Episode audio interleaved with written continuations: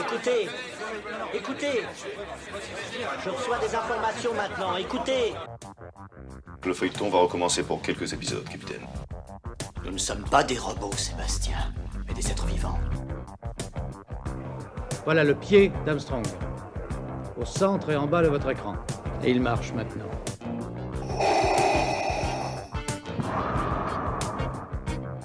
On peut dire aujourd'hui que la science-fiction est bel et bien partout. Tu veux dire qu'on est dans un programme informatique Est-ce vraiment si invraisemblable Le dormeur doit se réveiller. Non, c'est de la science-fiction. Bonjour à, toutes et à toutes, vous écoutez C'est plus que de l'ASF, le podcast hebdomadaire sur la science-fiction animé par l'œil de chéri et produit par ActuSF. Aujourd'hui c'est une journée un peu spéciale, nous sommes toujours euh, aux Imaginales et surtout c'est une journée spéciale car nous recevons euh, Pierre Bordage. Pierre Bordage, bonjour à vous et bienvenue sur le podcast. Merci de m'accueillir, bonjour. Alors, bah, c'est spécial pour moi parce qu'en fait, euh, les gens ne le savent pas, mais Pierre le sait évidemment. Euh, Pierre Bordage est euh, mon auteur préféré de science-fiction. Beaucoup pensent que c'est Alain Damasio, mais j'ai aussi un très fort lien avec Alain Damasio et son travail qui, en effet, a permis beaucoup de choses, dont ce podcast. Mais celui qui m'a fait tomber dans la marmite, c'est Pierre Bordage, grâce au Guerrier du Silence. j'ai lu ça à, 15 ans et c'est vrai que ça a été une révolution. Puis après, j'ai lu beaucoup de choses de Pierre. J'achetais les les, grands formats aux éditions de La Talente. J'ai, après, j'ai lu euh, Wang, euh, j'ai lu euh, Absalon, Epsilon, j'ai, lu, bah, j'ai, lu à peu près au fur et à mesure des aventures éditoriales de Pierre, je, je, lisais. Et du coup, ça faisait longtemps qu'on voulait faire un podcast ensemble. C'est vrai que là, ça tombe bien puisque Pierre est en train de sortir un nouveau roman, le troisième, et conclut une trilogie de 1400 pages, la trilogie Métro Paris 2033. Euh, qui appartient au même univers que Métro 2033 euh, de Dimitri Glukovski, lui aussi publié aux éditions de la Talente pour le grand format. Et donc aujourd'hui, on va parler de Métro, mais aussi on va parler de, science-fiction avec Pierre Bordage. On va profiter de l'avoir avec nous pour lui poser pas mal de, questions. Pierre, moi je voudrais déjà savoir, c'était la première fois finalement que tu travailles sur un univers qui n'est pas le tien qui n'a pas mm. été inventé par toi. comment ça s'est passé Comment ça se fait que Dimitri Glukovski t'ait autorisé, entre guillemets, à, aller dans son univers Il m'a plus qu'autorisé, euh, Dimitri, parce que je l'ai rencontré aux Étonnants Voyageurs à Saint-Malo, et on a discuté. Et il m'a dit, euh, voilà, j'ouvre mon univers à d'autres auteurs européens pour qu'ils fassent leur propre métro dans leur pays. Et j'aimerais que ce soit toi qui fasses pour, euh, pour Paris. Donc d'emblée, il m'a dit, j'aimerais que ce soit toi. Donc je, lui ai dit, bah écoute, j'ai pas lu encore tes livres, donc je peux pas donner de réponse pour l'instant. Donc je me suis mis à lire ses livres, Métro 2033, euh, Moscou, et j'ai adoré son livre. Et son livre m'a inspiré plein d'idées, plein de plein d'images. Et je me suis dit bon, je ferai pas comme ça, je ferai comme ci, je ferai comme ça. je me dis mais bon, fais-le. et donc j'ai appelé euh, Dimitri, enfin par, par, le biais de la Talente, j'ai appelé Dimitri et je lui ai dit ok, je suis partant, je fais le le métro Paris 2033. Et euh, bon, après, il y a eu l'histoire de contrat, tout ça, ça s'est fait très vite. Et j'ai signé le contrat et je suis parti dans, dans ma propre trilogie. Hmm, moi, la question que je me pose, c'est est-ce qu'il euh, y avait une liberté totale ou il fallait respecter, comme on fait dans certaines franchises américaines, un espèce hmm. de canevas, euh, une espèce de Bible C'était libre? Pas du tout. Il m'a dit la seule chose que je t'impose, c'est de partir de l'idée de départ qui est l'air de la surface est irrespirable, donc les gens vivent dans les souterrains du métro en attendant de pouvoir respirer à la surface. Voilà, c'est la seule obligation que j'avais, c'était ça.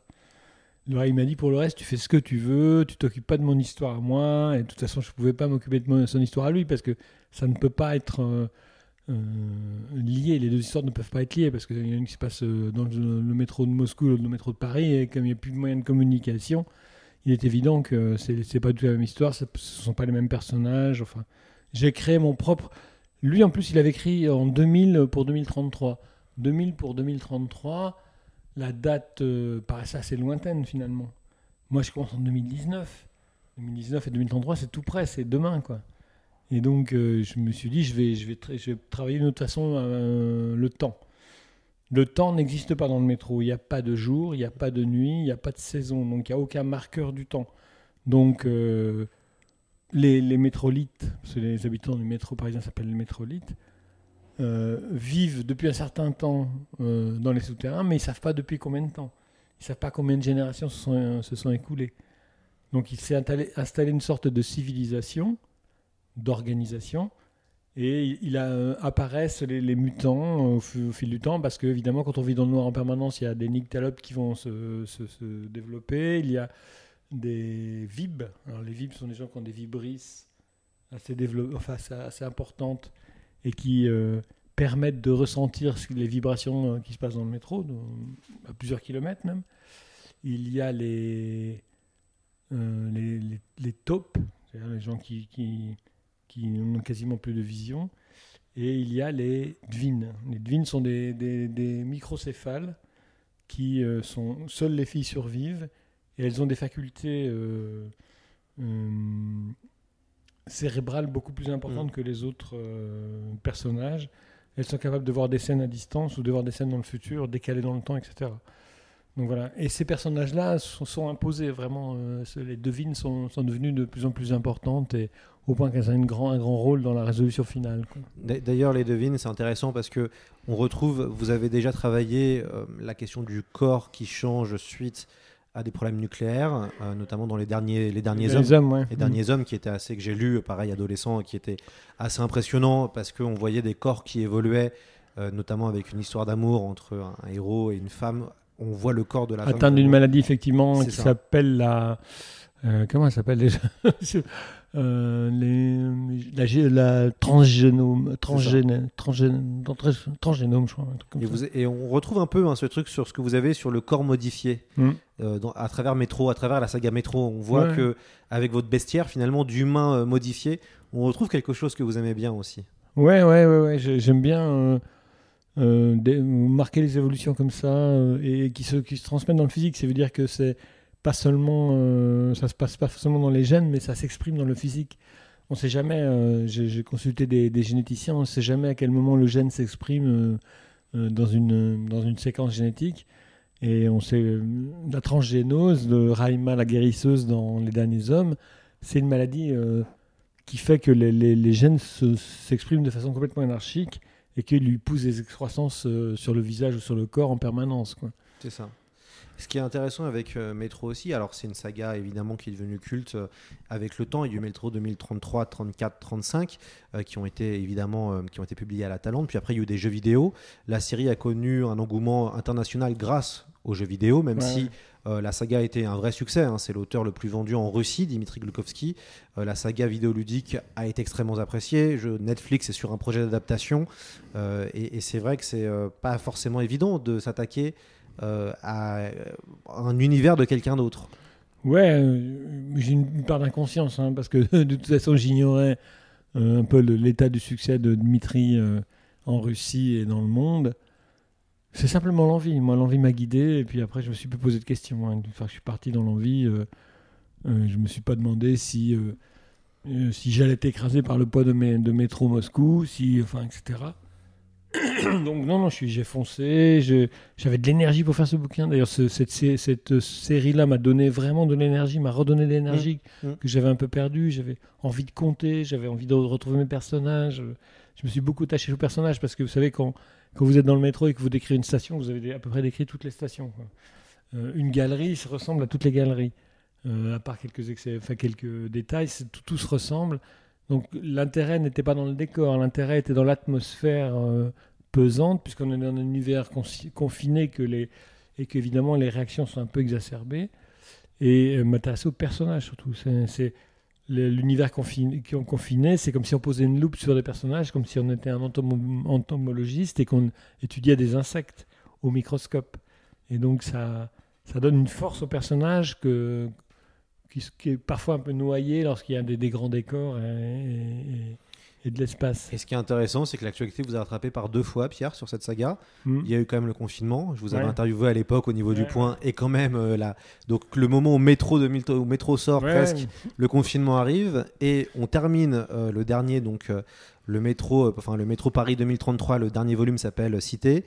Et on termine ce volume-là avec quand même une guerre en Ukraine, avec des gens qui vivent dans le métro pour survivre ou qui se sont abrités contre les bombardements. Enfin, Ouais, ouais, c'est assez impressionnant ça, de, de savoir ça, que les gens s'étaient réfugiés dans le métro, c'est, ça m'a fait tout drôle. Et évidemment, s'il y avait un conflit nucléaire, ce serait encore plus, euh, mais ce serait plus terrible parce qu'on ne serait pas là pour en parler, mais Mais euh, c'est, c'est, c'est impressionnant parfois de, de voir à quel point l'actualité peut nous rattraper.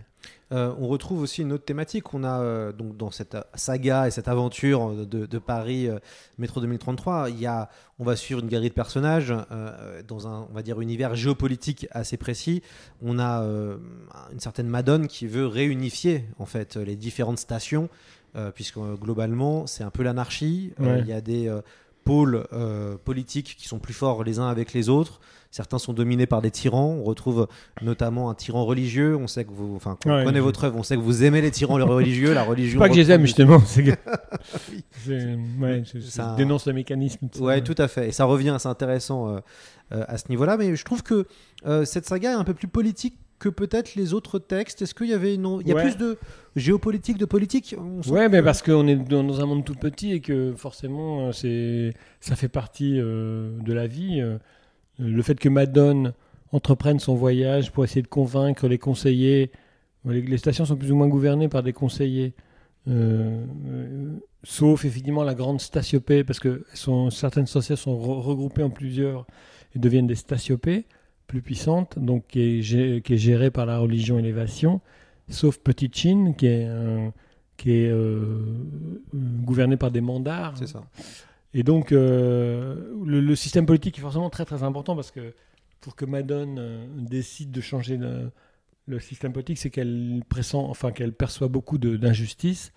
Le fait que les espaces sont inégalement répartis, le fait que les ressources sont inégalement réparties, euh, tout ça, elle veut y mettre un terme en ayant une gestion centralisée de métro pour que tout le monde ait à peu près le même espace et la même nourriture. Donc elle veut une volonté un peu égalitaire. Et elle va se heurter évidemment à tous les petits pouvoirs euh, en place, y compris les, conseillers des petites stations indépendantes qui n'ont pas envie de céder leur place comme ça et à une entité qui les gouvernerait. Donc euh, évidemment, elle va se heurter à la st- statiopée Montparnasse avec le conseil, mais surtout élévation, qui est la religion donc, dont on a parlé tout à l'heure. Et puis sur les, dans Petite Chine, elle va se heurter au pouvoir traditionnel des mandats. Donc évidemment, ça a beaucoup d'importance parce que c'est une des lignes de, de narration du, du, du roman, enfin du, de la série. Il y a Madone. Madone d'ailleurs dont le prénom vient, enfin dont le nom vient de la station Bac. Mm. Il faut savoir qu'à Paris, dans, à Bac, il y a une chapelle de la médaille miraculeuse qui est un, où il y a une chapelle dé- dédiée à la Vierge avec plein d'ex-voto partout euh, où vous pouvez euh, vous retrouver en pleine cérémonie euh, de prière euh, dans, dans la chapelle à tout moment. Et on vend une médaille miraculeuse euh, euh, au nom de Sainte Catherine Labouré, qui avait une vision de la Vierge et qui avait fait frapper une médaille miraculeuse qui a servi pendant la commune. C'est assez étonnant, quoi, parce que ses sœurs, elles ont soigné pendant la commune tous les blessés de la commune. Vous, avez ou pas euh, Parce que je, je- vous êtes à la base vendéen. Vous avez, habi- vous avez habité à, Nantes, là maintenant vous êtes dans le sud de la France. Euh, Sud-ouest. Sud-ouest, c'est ça. Euh, vous avez dû aller à Paris, je suppose, et aller faire tous les métros, non Pour préparer euh, ce roman? Comment ça s'est Alors, passé oui, chaque fois que je suis passé à Paris, j'ai regardé les métros, comment ils étaient faits, tout ça. et et c'est là que je me suis aperçu qu'ils étaient vraiment faits de la même façon un peu partout. Il y a quelques modernes, euh, une station un peu plus moderne, mais globalement, une station, c'est un trou de quai euh, et des, des- des rails qui partent de chaque côté. Après, quand la station est plus grande, il y a, y a Mm. d'autres croisements, donc des escaliers, des tunnels pour, euh, ou, des, ou des, des ponts pour, euh, ou des passerelles pour euh, aller d'un coin à l'autre, d'une d'un- d'une ligne à l'autre. Mais bon, globalement, ça, ça ressemble. Avec le carrelage blanc, là, c'est le carrelage métro, vraiment spécifique. Donc, euh, oui, j'ai regardé, puis j'ai quand même été parisien pendant six ans. À vos débuts. Euh, Comment? À vos débuts. Ouais, mon début, ouais. Et j'ai et j'ai j'ai quand même pris le métro euh, souvent, euh, donc je connaissais bien le métro aussi. Puis ça m'est arrivé, comme j'avais un studio à Paris dans le 18e, j'allais régulièrement à Paris pour faire des semaines théâtrales ou des choses comme ça. Et euh, je reprenais le métro. Donc, euh, je, connais, je connais bien le métro. Non, ce qui est chouette, c'est et vous avez un truc intéressant, c'est que vous avez, vous êtes fait plaisir Ouais. euh, en Mm. écrivant. Euh, vous avez une carrière quand même littéraire euh, assez vaste. Vous commencez en 1993. Mm. Euh, avant, vous, avez, vous, avez, enfin, vous avez publié le premier roman en 1993, si je ne me trompe pas. hein, c'est Les Guerriers du Silence, je crois, le premier volume? Non, c'est un Roel, mais C'est- c'était ah, un peu Roel, marginal. Ouais, c'était avant, c'était trois mois avant. ouais. Trois mois avant. Très bien. Bon, presque. J'étais presque ça. ouais. Non, mais le, le premier vrai. hum, euh, pierre marquante de ma carrière, sans, C'est sans ça. jeu de mots, c'est les guerriers du silence, vous, c'est clair. vous- vous écrivez la première trilogie finalement de la Ouais. SF française. Il n'y avait pas de trilogie avant, ce qui peut Mm. paraître étonnant. Euh, et, et quand même, vous avez vécu plein, plein de moments littéraires, plein aussi de moments personnels. Euh, et ce qui est intéressant, c'est que bah, même quelqu'un comme vous, euh, qui avait un talent d'écrivain et un talent de conteur qui est assez euh, inné, même pour vous, il y a eu des passages à vide dans votre, dans votre carrière. Ouais, le passage à vide, je sais pas si ce sont des vrais passages à vide, parce qu'il a. Enfin, vous avez toujours continué à écrire, Oui, mais peut-être des moments où. oui euh, où il y avait moins de- d'énergie. Il y a moins d'énergie, ouais. Ouais, ouais, c'est sûr. Ou même, je dirais qu'il y a une sorte de lassitude qui s'est installée. Et quand on est là, quand on est, euh, qu'on qu'on manque d'énergie, on a tendance à reprendre ce qu'on connaît déjà, à se raccrocher aux branches et à faire des choses qu'on a déjà faites et qui seront forcément moins énergiques et moins intéressantes que celles qu'on a fait précédemment. Donc, c'est vrai que cette euh, trilogie-là m'a redonné ce- cette euh, presque euh, jubilation d'écriture que j'avais perdue depuis un certain temps. Hmm. Parce que c'est vrai que c'est. Bon, moi j'ai lu beaucoup hein, de, vo- de votre donc je peux me, je- comme j'ai lu beaucoup, je peux, je peux donner un Vous avis. voulez voir, oui, sur les, les moments où ça a été un peu Et, plus et faible. et c'est vrai que pour moi, il y a eu, il y a vraiment une espèce de, il y a votre âge d'or. Moi, je le qualifie comme ça, de 93 à peu près la fin de l'enjeu mineur, donc 2006. 2006, Euh, ouais, 2007, ouais, je crois. C'est ça. Pour moi, c'est vraiment le, le Mm. moment où vous avez, euh, vous arrivez à produire euh, au moins 4 ou 5 chefs-d'œuvre. Euh, alors ça, c'est mon avis personnel Oui, évidemment. mais il est Mais- intéressant. mais ouais, je ça fait plaisir. Mais, mais voilà, vous avez écrit au moins 4 ou 5 très grands romans de la science-fiction française. Euh, certains n'en écriront peut-être jamais, ou certains en écrivent beaucoup moins. Euh, et c'est vrai qu'on sent qu'il y a une espèce d'âge d'or d'épiphanie pendant à peu près 15 ans, Ouais. où euh, vous êtes au plus haut. Et puis euh, à partir. T'es jeune Et voilà, vous étiez jeune aussi, plus jeune. Et c'est vrai qu'on sent qu'après, c'est peut-être plus un poil difficile. Ouais. Euh, Plus laborieux. plus laborieux à partir de ouais euh, c'est vrai que à, à la fin de l'enjeu mineur qui est un grand grand grand texte qui est assez méconnu finalement et c'est pour Ouais. ça que je trouve que c'est un des meilleurs parce que il est plus caché euh, celui-là Ouais, euh, ouais. voilà et, et je sens que ça a été peut-être un peu plus difficile à, part- à partir de là et qu'avec Métro on ressent euh, un peu un truc bah frais c'est exactement on ça. retrouve J'ai- le Pierre Bordage des années 90 Ouais, un ouais. peu. J'ai- de nouveau ressenti la fraîcheur de l'écriture et l'énergie de l'écriture. Et ça s'est pas démenti pendant la, la trilogie. hein. Vraiment, ça m'a tenu. là, j'ai vu comment j'ai terminé Cité. C'était vraiment oh, de la jubilation et tout. euh. Et ça, ça ça m'a. Ça m'a fait un plaisir incroyable, enfin, de retrouver cette sensation-là où l'écriture est fluide et dynamique. Ça m'a fait un bien fou. Et est-ce que pour vous, c'était pas possible Alors, je prends le, le contre-exemple total, hein, qui est Alain Damasio, euh, qui est l'autre grand auteur de science-fiction en ce moment euh, à la mode. Euh, Alain Damasio, c'est un bouquin tous les 15 ans. Euh, là, Ouais. euh, c'était entre, entre la Horde et les Furtifs, c'est 15 ans. Est-ce que vous vous êtes déjà dit, comme je sais que vous êtes productif, je vais essayer de ne pas écrire pendant aller euh, un Non. an, deux ans Je me suis jamais dit ça parce que j'ai, j'avais même pas le loisir de ça. Ouais. Parce que j'avais déjà signé des contrats à droite à gauche, peut-être par la peur de manquer ou je ne sais quoi, mais euh, de se garantir une, une sorte d'avenir. J'avais toujours des contrats euh, en cours et donc il fallait que j'honore les contrats. Et bon an maintenant, j'ai, j'ai, j'ai écrit, j'ai écrit, j'ai fait des, des bouquins que moi-même j'estimais moyens. Je, je, je sais là où j'ai pêché par moment, où, où j'ai manqué de, de ce- cette, euh, cette énergie qu'il faut pour, pour Mm. vraiment bien finir un livre ou ce genre de choses. Bon, voilà, c'est comme ça. Bah, C'est un chemin, c'est ça qui est intéressant. C'est un c'est que chemin, ça, fait 30 ans, hein, quand même, que l'année prochaine, ça va faire peut-être 30 ans que vous écrivez à peu près. Ouais, Euh, c'est ça, je, ferai- je fêterai mes 30 ans. Voilà, donc quand même, euh, il se passe plein de choses en 30 ans, donc c'est vrai que c'est c'est un vrai chemin. euh, Ouais, ouais, c'est un chemin, ouais, avec des hauts et des bas, ouais. C'est ça. Des périodes fastes et des périodes plus dures, des moments où l'écriture est fluide et cool, et des moments où elle, elle est difficile et m'échappe. Là, euh, donc, euh, Métro, ça a été jubilatoire. Le dixième vaisseau que je viens de sortir chez Scrino était assez jubilatoire aussi.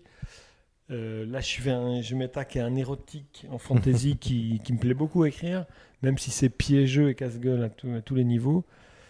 Bon, enfin, ouais, je, je pense avoir trouvé un, un peu une, une énergie d'écriture en tout cas. Alors pour vous connaître depuis quelques années, euh, je sais que vous êtes extrêmement accessible, euh, que vous faites partie des rares auteurs à ne pas avoir euh, tant d'ego que ça, entre guillemets. Vous êtes accessible avec tout le monde, vous acceptez tout le monde, on peut venir vous parler très simplement. Et moi j'ai une question, c'est que vous avez dominé Alors pareil, c'est une analyse de ma part. hein. Vous avez dominé le genre pendant 10 ans à peu près. Au même moment que vous sortez Les Guerriers du Silence et autres, euh, arrivent d'autres auteurs, mais pas forcément, hein, euh, et on va dire, vendus comme SF. Je pense à Maurice G. Dantec, qui était aussi l'autre grand sûr. auteur de science-fiction des années 90. Il y a évidemment Bernard Werber, qui lui a toujours été plutôt marketé, mais jamais en science-fiction, mais plutôt ce qu'on On dit est marginalisé par le milieu de la SF. et marginalisé aussi.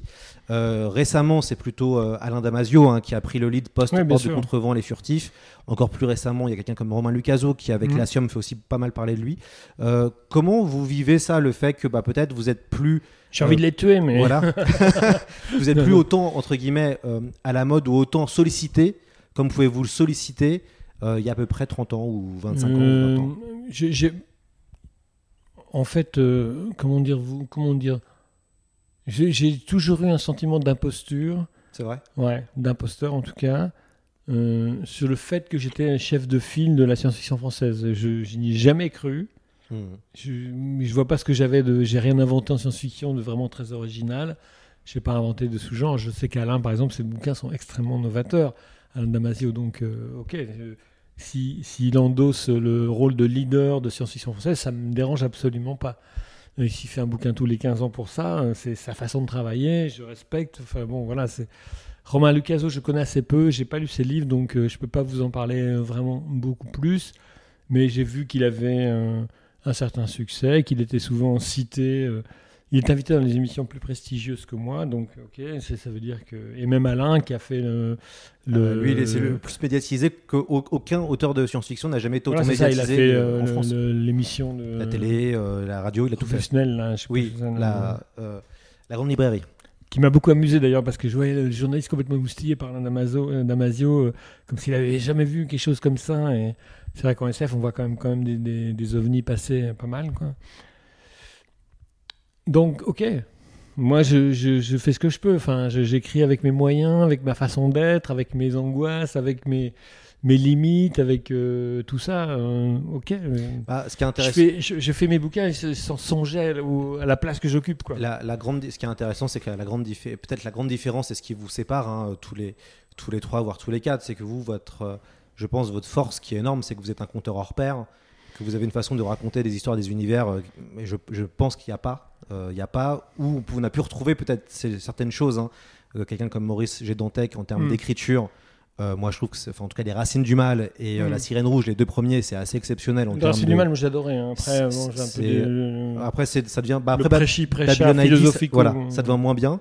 Mais les racines du mal, chaque Ouais, phrase est, incroyable. Magnifique. ouais. Et, et c'est vrai que euh, vous, les- votre grande force, et on vous présente comme ça, comme étant un grand conteur. Et c'est vrai que. je fais des contes maintenant. Vous voyez, je fais des... j'ai sorti Voilà. un, un livre de contes au, au seuil qui s'appelle Les contes des sages d'autres mondes et d'autres temps. Parce que j'adore les contes. J'ai Et- été formé par les contes et les mythologies. donc. Et c'est vrai que quand on lit Métro, et bah, ça, ça, la magie, elle commence tout de suite. Et dès le premier chapitre, on commence à être. euh, on rentre euh, dans ce métro. Euh, en plus, ce qui est intéressant, c'est que pourtant, bon, on se dit, euh, bon, il n'y a pas de chance, il sort, il sort au mo- au moment de confinement, on n'a pas envie de lire ça. on se dit, ah, la, la- la science-fiction a rattrapé, voilà, la- l'actualité, euh, l'actualité, ouais. la SF, voilà, la, SF a été dépassée par l'actualité. Et en fait, tout de suite, on est pris. Et d'un point de vue d'écriture, vous, comment ça se... Est-ce que, par exemple, le début, les premières pages de chaque roman, est-ce que vous allez vous concentrer plus sur ça pour prendre le lecteur? C'est obligé. Parce que euh, d'abord, vous installez un nouvel univers. Donc, on cherche l'angle d'attaque. Ensuite, euh, je fais attention à ce que j'écris à ce moment-là parce que je me dis, euh, le lecteur va prendre connaissance du livre par ça. Donc, il faut que je sois bon là. Et D'ailleurs, Card, j'en ai parlé avec Card et il disait ça. Il disait que. Orson Scott Card, Oui, Orson Scott immense Card. aussi auteur. Il me disait il faut vraiment que le début accroche immédiatement parce qu'on a peu de temps pour euh, convaincre un lecteur. Donc, euh, ouais, je, je, suis plus lent, très lent même dans les, dans les premières pages. Premier chapitre, en général, euh, quand j'ai fini le premier chapitre, je sais que je suis dans le ça y est. J'ai trouvé mon angle, j'ai trouvé, ça, ça y est, j'ai trouvé mes personnages, leur ton, enfin, etc. Et ça y est, je peux partir, vraiment. Mais c'est le premier chapitre qui va déterminer énormément. On en a déjà parlé. Il y a la question du qui est scripturant ou pas scripturant. Ouais, qui- mm, ouais. vous, euh, je, je sais que vous, vous n'avez pas forcément de plan. Moi, je n'en ai pas du tout. Vous, même les personnages, euh, vous vous laissez guider en fonction de, de Mm. ce que vous ressentez pour les faire Mm. vivre ou pas. Euh, Est-ce qu'ils vont survivre ou pas C'est aussi vous qui ressentez dans, dans, dans Ouais, l'écriture.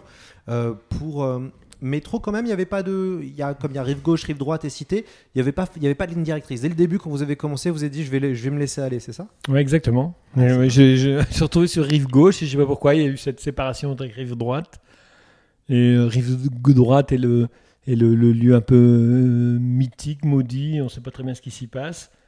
Et ça m'a arrangé de, de concentrer la- la- l'action sur rive gauche, puis de ménager euh, des effets de surprise après en allant dans rive droite. Et puis la logique voulait que ce soit cité. Après, c'est un entonnoir qui se crée. Un livre, c'est un entonnoir. Donc, euh, vous, ouvrez des lignes narratives qui vont toutes se refermer les unes après les autres et qui finiront dans l'entonnoir par euh, arriver au même endroit. Donc, euh, non, non, je, je fais aucun plan. j'ai essayé de faire ça au début en me disant euh, faut que j'essaye parce que j'ai l'impression de rien maîtriser. Est-ce que les auteurs doivent maîtriser leur, leur œuvre ou pas? Alors j'ai dit je vais faire un plan. C'est un ROL donc je prenais pas beaucoup de risques. Je vais suivre le plan. Je vais forcer mes personnages à, à suivre le plan. Et en 70 pages, j'avais tué le livre. Plus d'intérêt, rien à foutre du livre. C'est comme si euh, je l'avais déjà écrit euh, mal. Et donc ça m'intéressait pas. J'ai besoin d'être surpris par le livre. J'ai besoin d'être en éveil en permanence, de savoir qu'est-ce qui va se passer maintenant. Qu'est-ce que vont devenir mes personnages maintenant? Et euh, les- je les suis. Je les suis. C'est intéressant parce que Royal le Conquérant, on sent vraiment que vous testez beaucoup de choses. Ah ouais, ouais. Euh, ouais, c'est- ouais. Donc c'est disponible chez La Talente en trois volumes. C'est à chaque fois Ou des- en numérique. En, En numérique maintenant, ils sont plus en, en- Ils, ils peuvent être en, en 14 volumes. en comme 14 c'est- volumes, c'est ça.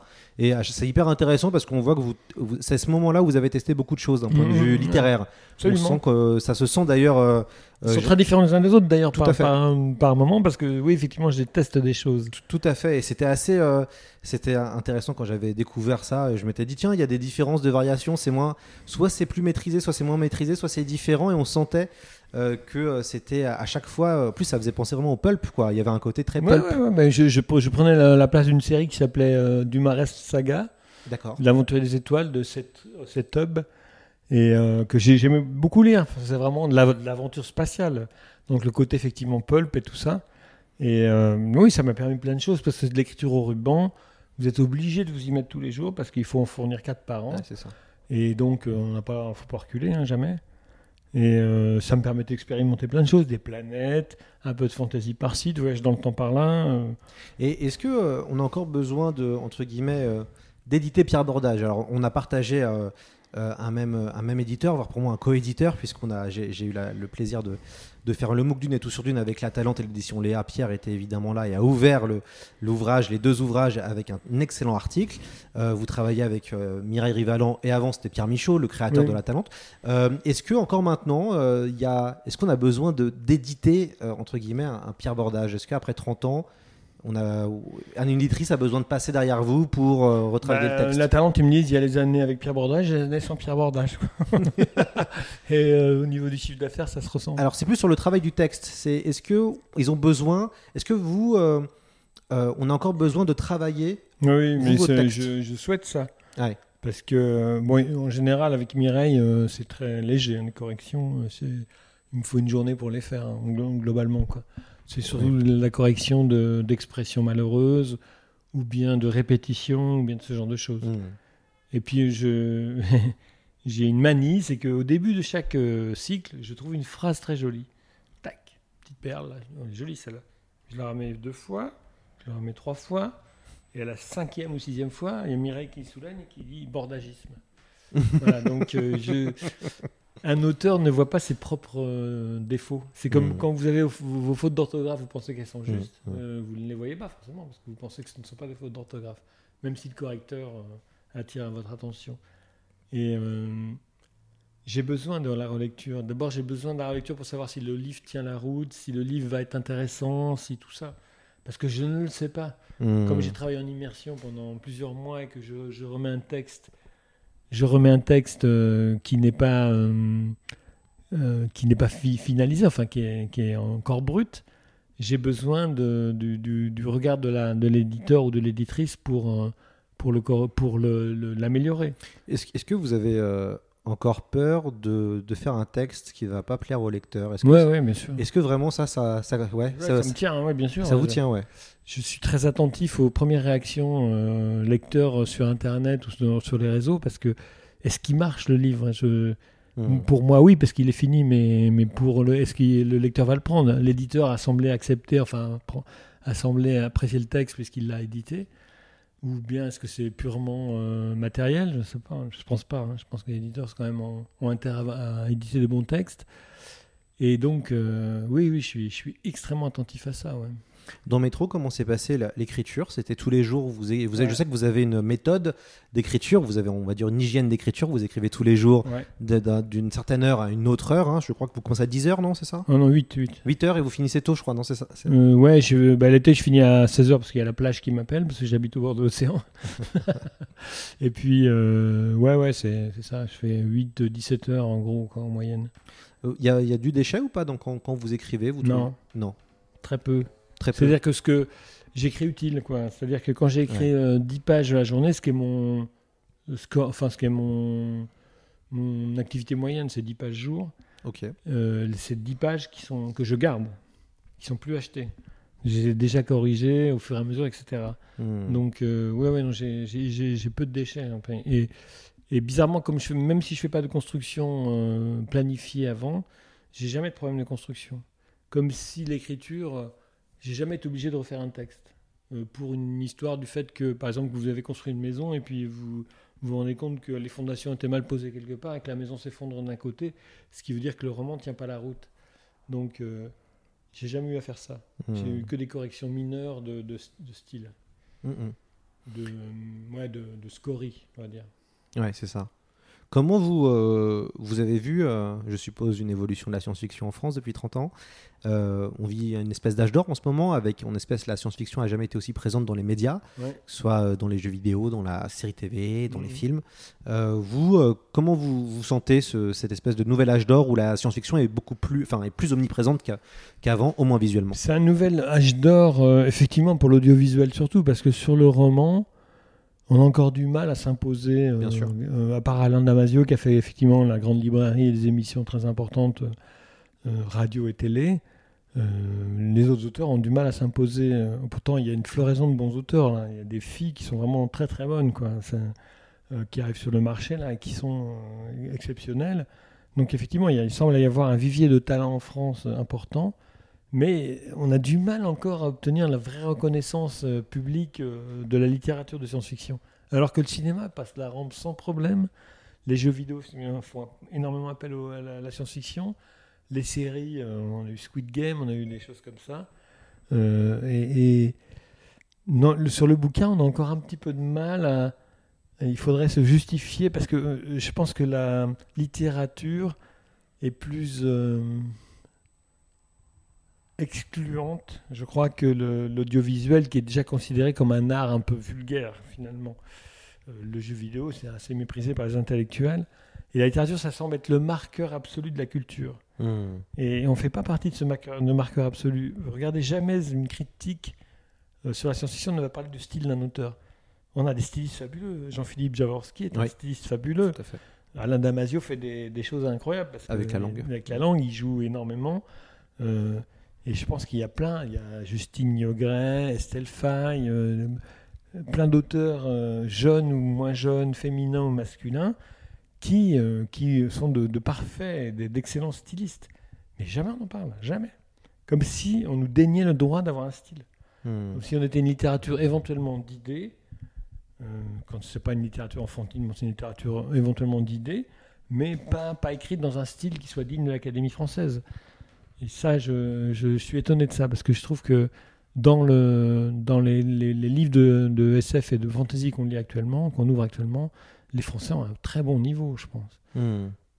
Euh, moi, ce que j'ai trouvé intéressant en lisant euh, Métro, c'est que finalement, c'est un univers qui pourrait très facilement être adapté. en Et- série, ouais. Et, et souvent, je me suis fait la réflexion en lisant vos textes que euh, ça peut euh, alors ça peut coûter très cher des fois. Je pense que les guerriers du silence adaptés au cinéma ça coûte un peu d'argent. C'est Avatar, en gros. voilà c'est Avatar Euh, mais du coup ce qui est intéressant c'est qu'en termes d'écriture chez vous c'est une écriture visuelle. Et du coup c'est assez facile de s'imaginer les séquences d'un point de vue filmé. Est-ce que bon ça fait partie de votre style maintenant je suppose mais vous théorisez ça pas comme ça. Vous écrivez Non, comme non, vous écrivez ouais, hein, c'est comme ça, ça, ouais, comme je le ressens. c'est ça les- Il y a eu plusieurs tentatives d'adaptation de, Wang, ouais c'est génial deux, deux ou trois. Euh, les- certains producteurs sont revenus à la charge. J'en ai un autre, un qui actuellement qui va euh, peut-être revenir à la charge parce qu'il y tient énormément. Euh, ça s'est jamais fait pour des raisons budgétaires parce que Ouais. euh, le film c'est 50 millions et on n'est pas minimum et on n'est pas en France taillé pour faire des films de 50 millions, hein, à part Besson, mais qui lui prend ses, ses propres univers, enfin, ou qui pique les univers des autres. Enfin, bref, il se passe quelque chose qui. Mais, mais c'est difficile de monter. Puis la science-fiction fait peur en, en production euh, Hmm. française.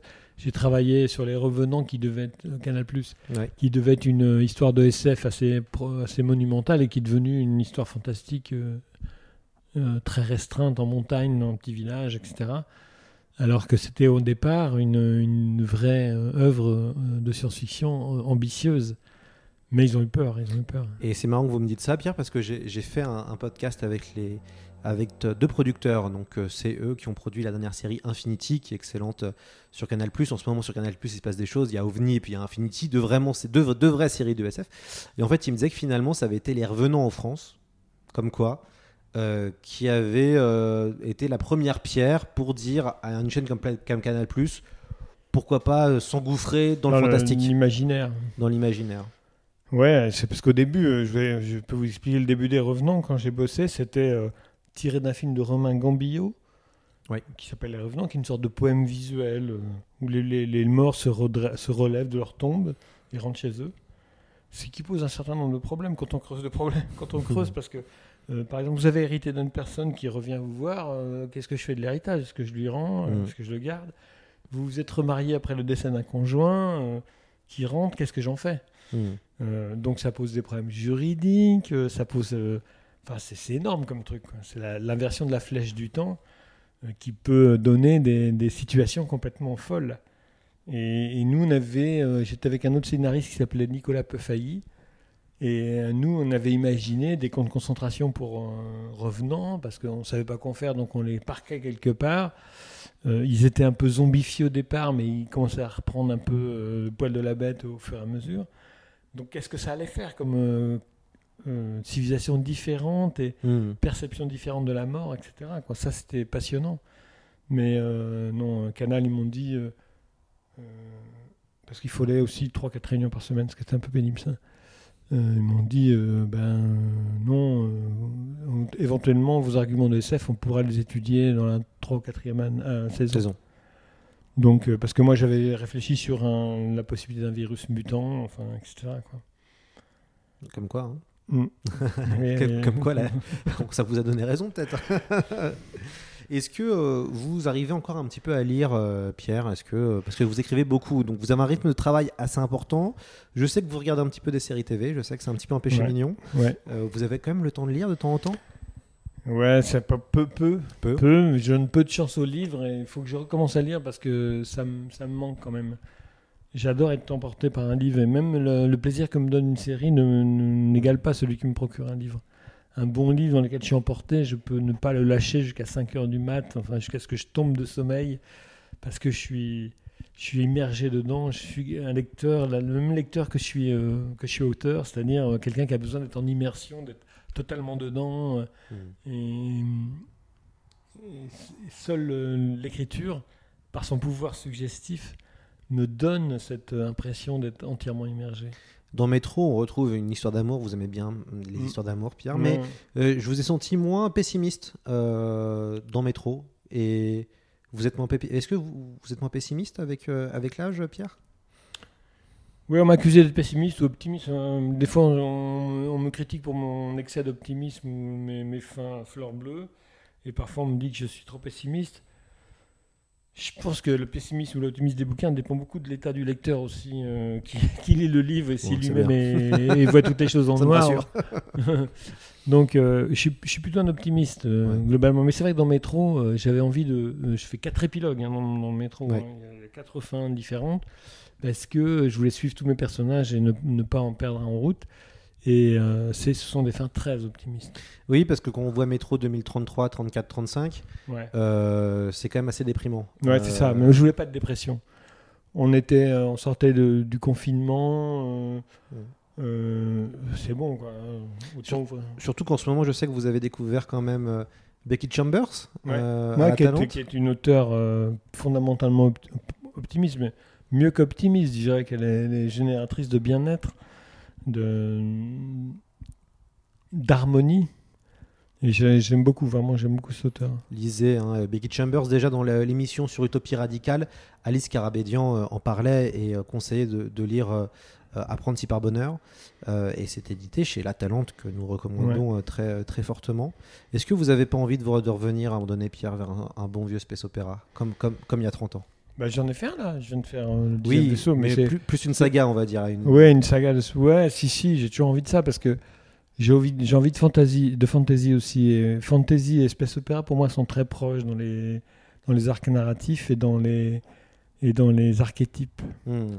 Souvent, on a des, des, des, des cheminements euh, euh, initiatiques. Voilà, c'est le mot, merci.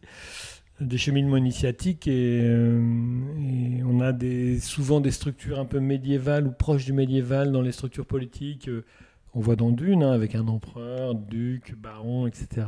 Ou dans d'autres space op. euh, un, un- un modèle de space op pour moi, c'est euh, les maîtres chanteurs dans Sans Scott Card Ouais. où il y a l'empereur qui est Michael Mm. qui, qui, qui conquiert l'univers et qui dont Ansett, le personnage principal du, du récit, devient l'oiseau chanteur. C'est absolument magnifique. Donc euh, j'aime beaucoup le space opéra parce que c'est le refuge du merveilleux en SF, Mm. comme l'a mon- démontré Becky Chambers d'ailleurs, avec l'espace d'un an où, euh, ces aventures sont vraiment magnifiques et, et engendrent euh, une sorte de, de micro-bonheur. Donc oui, oui, j'ai envie de ça. J'ai envie de fantasy, mais je reviendrai, oui, bien, un grand space-op. Est-ce que vous vous dites, euh, parce que vous avez quand même, vous en avez écrit hein, beaucoup de romans, beaucoup de nouvelles, il y a eu plein de choses que vous avez faites. Est-ce que euh, vous vous dites, est-ce qu'il n'y a pas le fantasme de, de se dire, allez, euh, dans 5 ou 10 ans, je fais ma grande œuvre, euh, Ouais, je fais l'œuvre ultime. Est-ce que, est-ce que ça, ça vous a déjà traversé l'esprit de vous dire, Ouais. de vous dire ça? Ouais, ouais. Ouais, ouais. Je... J'essaie de la faire. Ouais, c'est vrai. J'essaie de la faire, mais je, je suppose que je suis rattrapé par mes limites. Mais euh, euh, chaque fois que je vais me lancer maintenant dans une aventure, j'espère que ce sera l'œuvre ultime.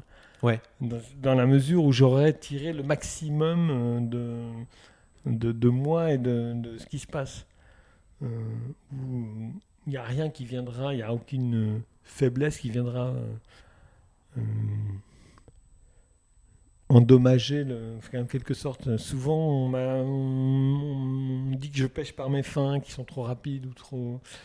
Donc, je veux, je veux vraiment quelque chose qui soit magnifique. Quoi. Hmm. Mais je sais pas, c'est peut-être totalement irréaliste et peut-être que mes, mes limites euh, seront toujours là. Et bon, mais je, fais, je ferai maximum. Ouais, bah c'est pas évident. C'est vrai que Mais j'ai vu cette volonté chez, chez Alain quand j'ai discuté avec lui. On a fait un débat, Alain Damasio, on a fait un débat au Centre national du livre. Et euh, je- sa façon de travailler qui était vraiment époustouflante pour moi. Enfin, moi, moi, du côté, je, me- je me sentais vraiment un escroc. hein. Euh, où euh, il, fait, il groupe les. les il fait, il fait appel à la linguistique pour grouper des, des- des- les lettres entre elles, pour faire parler certains personnages selon des groupements de lettres précis. Moi, j'étais sidéré. Quoi. hmm. Je, je, moi, je dis rien, moi, ouais, j'écris des mots, quoi. Et je fais pas tout ça. Mais peut-être que je manque un peu de rigueur aussi, ou manque un peu d'ambition, ou il lui m'a donné une leçon d'ambition en quelque sorte en disant, euh, voilà, sur le texte, je, je- je ne, je ne laisse rien de côté, je fais au maximum pour que tout soit, soit, soit parfait, quasiment. Oui. Puis on peut aussi penser à hum, le dernier roman de Roland euh, Wagner, Ouais, Euh, Rêve, de gloire, qui, ouais, ouais, qui est aussi chez. La Talente et, et qui a un vrai, vrai chef-d'œuvre, hein, Peut-être que je me dis aussi que je ferai mon, mon chef-d'œuvre et que je mourrai après. Ouais, enfin, on n'espère pas, mais, mais et malheureusement, euh, c'est vrai qu'en effet, hein, suite à la parution de Rêve de gloire, enfin très peu de temps euh, avant, je crois, euh, Roland Wagner est décédé. Et euh, bon, le, le livre est, est un chef-d'œuvre, c'est un très très grand texte de, de science-fiction. Et, c'est ouais. intéressant parce qu'on sent aussi que c'est peut-être le moment où Roland Wagner va peut-être aller le plus loin d'un point de vue euh, d'ambition, d'un point de vue. j'en avais parlé avec lui et puis euh, il avait très peur d'aller dans ce texte-là parce que c'était lui. C'était Roland, c'était un peu le pitre qui masquait ses, ses failles avec ses- ce- son humour et cette Mm. vision utopiste, un peu foutraque de, de son époque. Et, euh, et Rêve de gloire, il est vraiment entré dans le vrai Roland Wagner, ce qu'il avait vécu, Mm. euh, cette violence qu'il avait en lui, etc. etc. Et tout ça, ça, ça, ça, ça- Pourtant, il fait des utopies pacifistes et tout. Et derrière, il y avait, il y avait un Roland blessé euh, qui, qui avait beaucoup de choses à dire. Quoi. Hmm. Et Ouais. peut-être qu'il il a eu peur d'aller euh, contacter ce Roland-là. Ouais, mais c'est pas, c'est pas évident. De l'écriture, il y a quand même une dimension extrêmement personnelle et écrire, euh, Intime, ouais. c'est un, un acte limite artistique où Ouais. émotionnellement il se passe des choses. Ouais. Euh, donc c'est vrai qu'il faut faire ressortir aussi ces choses-là. J'ai l'habitude de dire que l'écriture est un tamis très fin Mm. et qui vous envoie dans des zones de vous-même euh, sans, sans vous demander la permission hein, et qui ramène euh, des choses à la surface et que vous regardez dites Wow, c'est moi ça Mm. Ouais, c'est aussi, c'est aussi moi ça. Et donc, euh, euh, l'écriture est un révélateur assez terrifiant. Et c'est pour ça que les enfants ont du mal à lire leurs parents, les œuvres de leurs parents, parce que parce qu'il y a des, des choses intimes qui peuvent les déranger, qui transparaissent. D'ailleurs, vos deux fils. Il y en a un qui lit tout et l'autre qui lit rien. Donc, c'est équilibré. Et les petits enfants, ils sont trop petits encore pour lire, non? Ouais, ils sont trop petits, mais euh, la, la plus grande de mes petites filles qui s'appelle Jaya, elle a, elle a 13 ans et elle lit euh, mes, mes, mes, camarades auteurs euh, jeunesse de SF. C'est vrai? Ouais, ouais. Karina, tout ça, ouais, ouais. D'accord. Mm. Et vous, sur le. Est-ce que y a... vous avez fait beaucoup de choses? Est-ce que vous, êtes, vous avez envie d'aller, peut-être, euh, ou de retourner proche de la bande dessinée, retourner et réessayer peut-être le cinéma ou la série Non, non, Ça vous intéresse plus, ça Non, ça, non, c'est bon. Je- Vous avez fait? J'ai essayé, ça n'a pas marché. J'ai fait deux, deux, deux scènes de films, les deux sont de gros bides. Ils n'ont pas marché pour des raisons de production, avec Ouais. très peu d'argent et puis des difficultés. Et, euh, et j'étais déçu par ce milieu de, Mm. de l'audiovisuel, parce que je trouvais qu'on n'accordait pas assez d'importance aux créateurs.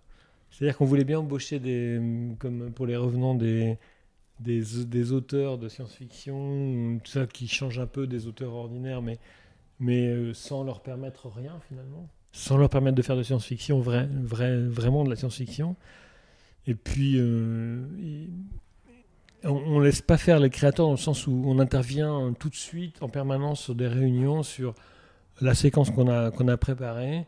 Et il nous dit, on nous dit, ben non, c'est trop SF, ça faut que ce soit plus feuilletonnant. Euh, Limite, si on nous dit pas, on va mettre Roger Hanin et Mimi Matisse dans la scène, donc euh, pas question de.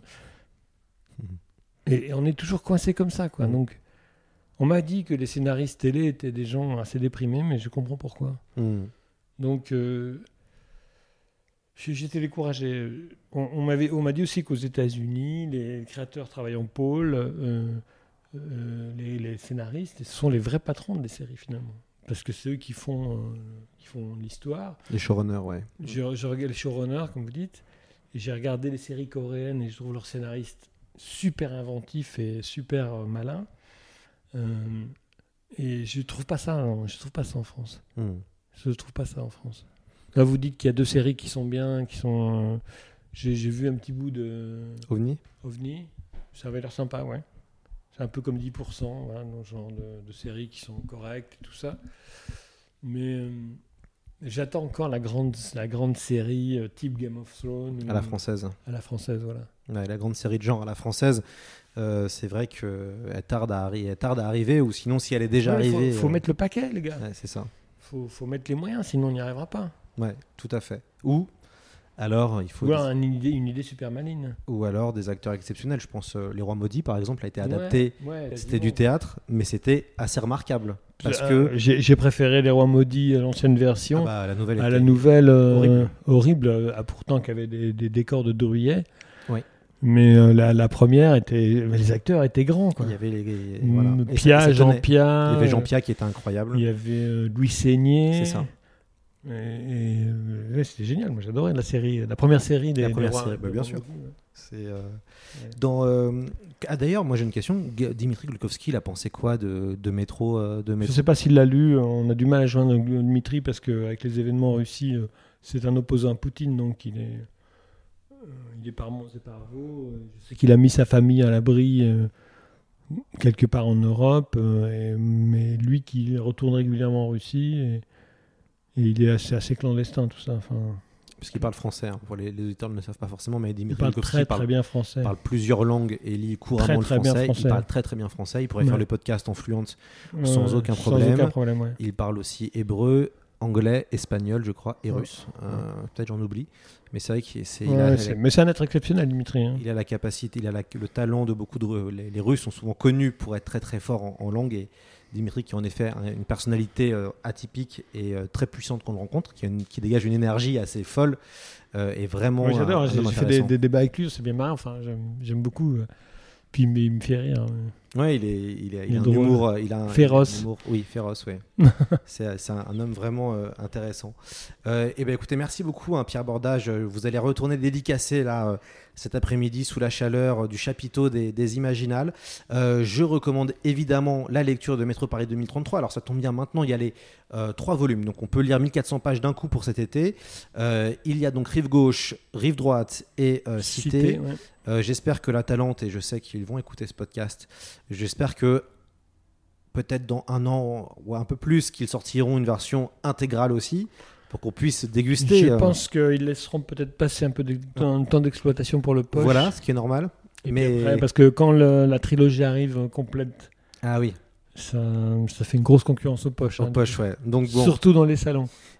voilà, j'espère que la saga sortira comme les autres sagas, hein, qui sont qu'on peut retrouver évidemment en Ouais. intégrale. Les Guerriers du Silence, il y a une très belle, euh, il y a eu plusieurs très belles éditions. Euh, la fraternité, la fraternité ouais, cinq qui- volumes en un. Voilà, ouais. cinq volumes en un. Euh, bah, évidemment, moi je, je suis le premier de vos fans, donc je, je recommande euh, aux auditeurs de lire tout Pierre Bordage, hein, pas euh, avec. Si on veut commencer, si on n'a jamais lu Pierre Bordage, je pense que c'est important de lire Les Guerriers du Silence, l'intégrale existe, Wang également en intégrale qui est encore, euh, encore disponible. Et puis, bah, évidemment, euh, si on. Métro, c'est pas mal pour les. Je trouve que Métro, c'est pas mal pour commencer, surtout pour les, a- surtout pour les, surtout pour les adolescents, Ouais. euh, peut-être qui ont joué aux jeux vidéo. Mm. Peut-être, je trouve que Métro est quand même très accessible pour commencer. Ouais, ouais, c'est, le post-apo en général. Les derniers hommes, par exemple, c'est assez accessible aussi. Ouais. Métro, parce que ce sont des, des, des notions connues. On C'est ça. ce que c'est qu'un métro. C'est, voilà. Quand on est dans un space opéra, on est coupé de nos racines quasiment, même si on les retrouve par ailleurs. C'est ça. Et il faut s'emparer de l'univers. Il faut se laisser imaginer l'univers. Non, mais... Et c'est plus facile dans les, dans, les, dans les récits qui sont proches de notre réalité. Et puis sinon, on, va, on annonce ça et Pierre Bordage est évidemment au courant. L'année prochaine, ce sera les, les 30 ans euh, des Guerriers du Silence. Donc comme ce que nous sommes en train de faire avec le problème à trois corps, nous ferons trois épisodes euh, sur les Guerriers du Silence, un épisode par volume. Donc on s'arrangera avec Pierre pour euh, venir chez lui et enregistrer chez lui euh, pendant peut-être une ou deux journées pour qu'il raconte tout sur la Guerrier du Silence, qui est un des plus grands textes de la science-fiction française. Je le dis sans problème et je le défendrai jusqu'au bout. Merci à vous. C'est normal, Pierre. C'est grâce à vous. vous faites partie hein, des gens qui, qui ont poussé à ce que le podcast arrive. Si j'avais pas découvert les Guerriers du Silence à, à 14 ans, euh, et Bah, en ce sont des pierres sur les chemins. Voilà. voilà. Et en plus, moi, j'avais. C'est toute l'histoire. C'est que avant que j'entre dans son fabuleux- ce fabuleux milieu que je ne pensais jamais rentrer, euh, quand j'étais jeune, je laissais, parce que ma, ma- ma maman était nantaise, donc euh, j'allais à la librairie de la Talente pour laisser euh, des ouvrages euh, qui étaient dédicacés après par Pierre Bordage. Quand il passait, il les dédicaçait et je pouvais les récupérer à la fin de mes vacances. Pierre l'a fait aussi parce que j'avais la mère d'une amie, euh, une amie, une amie qui s'appelle Mariana Benel. J'avais la mère d'une amie qui aussi connaissait Pierre et donc qui m'a fait faire aussi dédicacer des ouvrages. Et puis bah, quand j'ai commencé à traiter de la science-fiction, la première interview que j'ai donnée, c'était pour Pierre Bordage, pour Arkane, à sa sortie dans, son, voilà, dans, la, la- la- dans le chemin de la, de la fantasy. Euh, Pierre qui a aussi écrit des tribunes pour le Point Pop aussi, et puis après pour le MOOC Dune. Euh, donc évidemment, euh, Pierre au même titre que... J'étais fier aussi d'écrire la préface de Dune. Et voilà, et, et la préface de Robert Laffont, Ouais, ouais. qui était très très bonne préface avec celle de Denis Villeneuve dans la version collector. Il y a aussi un beau texte de Arclin euh, qui Ouais, est pas mal du tout. qui- euh, Postface. la postface, ouais, c'est non, c'est très très bien, vraiment. Les trois textes ensemble, ça vend, euh, ça vend évidemment du, du rêve. Donc Pierre, on se retrouve très vite euh, dans C'est plus que de la SF. Avec plaisir. À bientôt. À bientôt.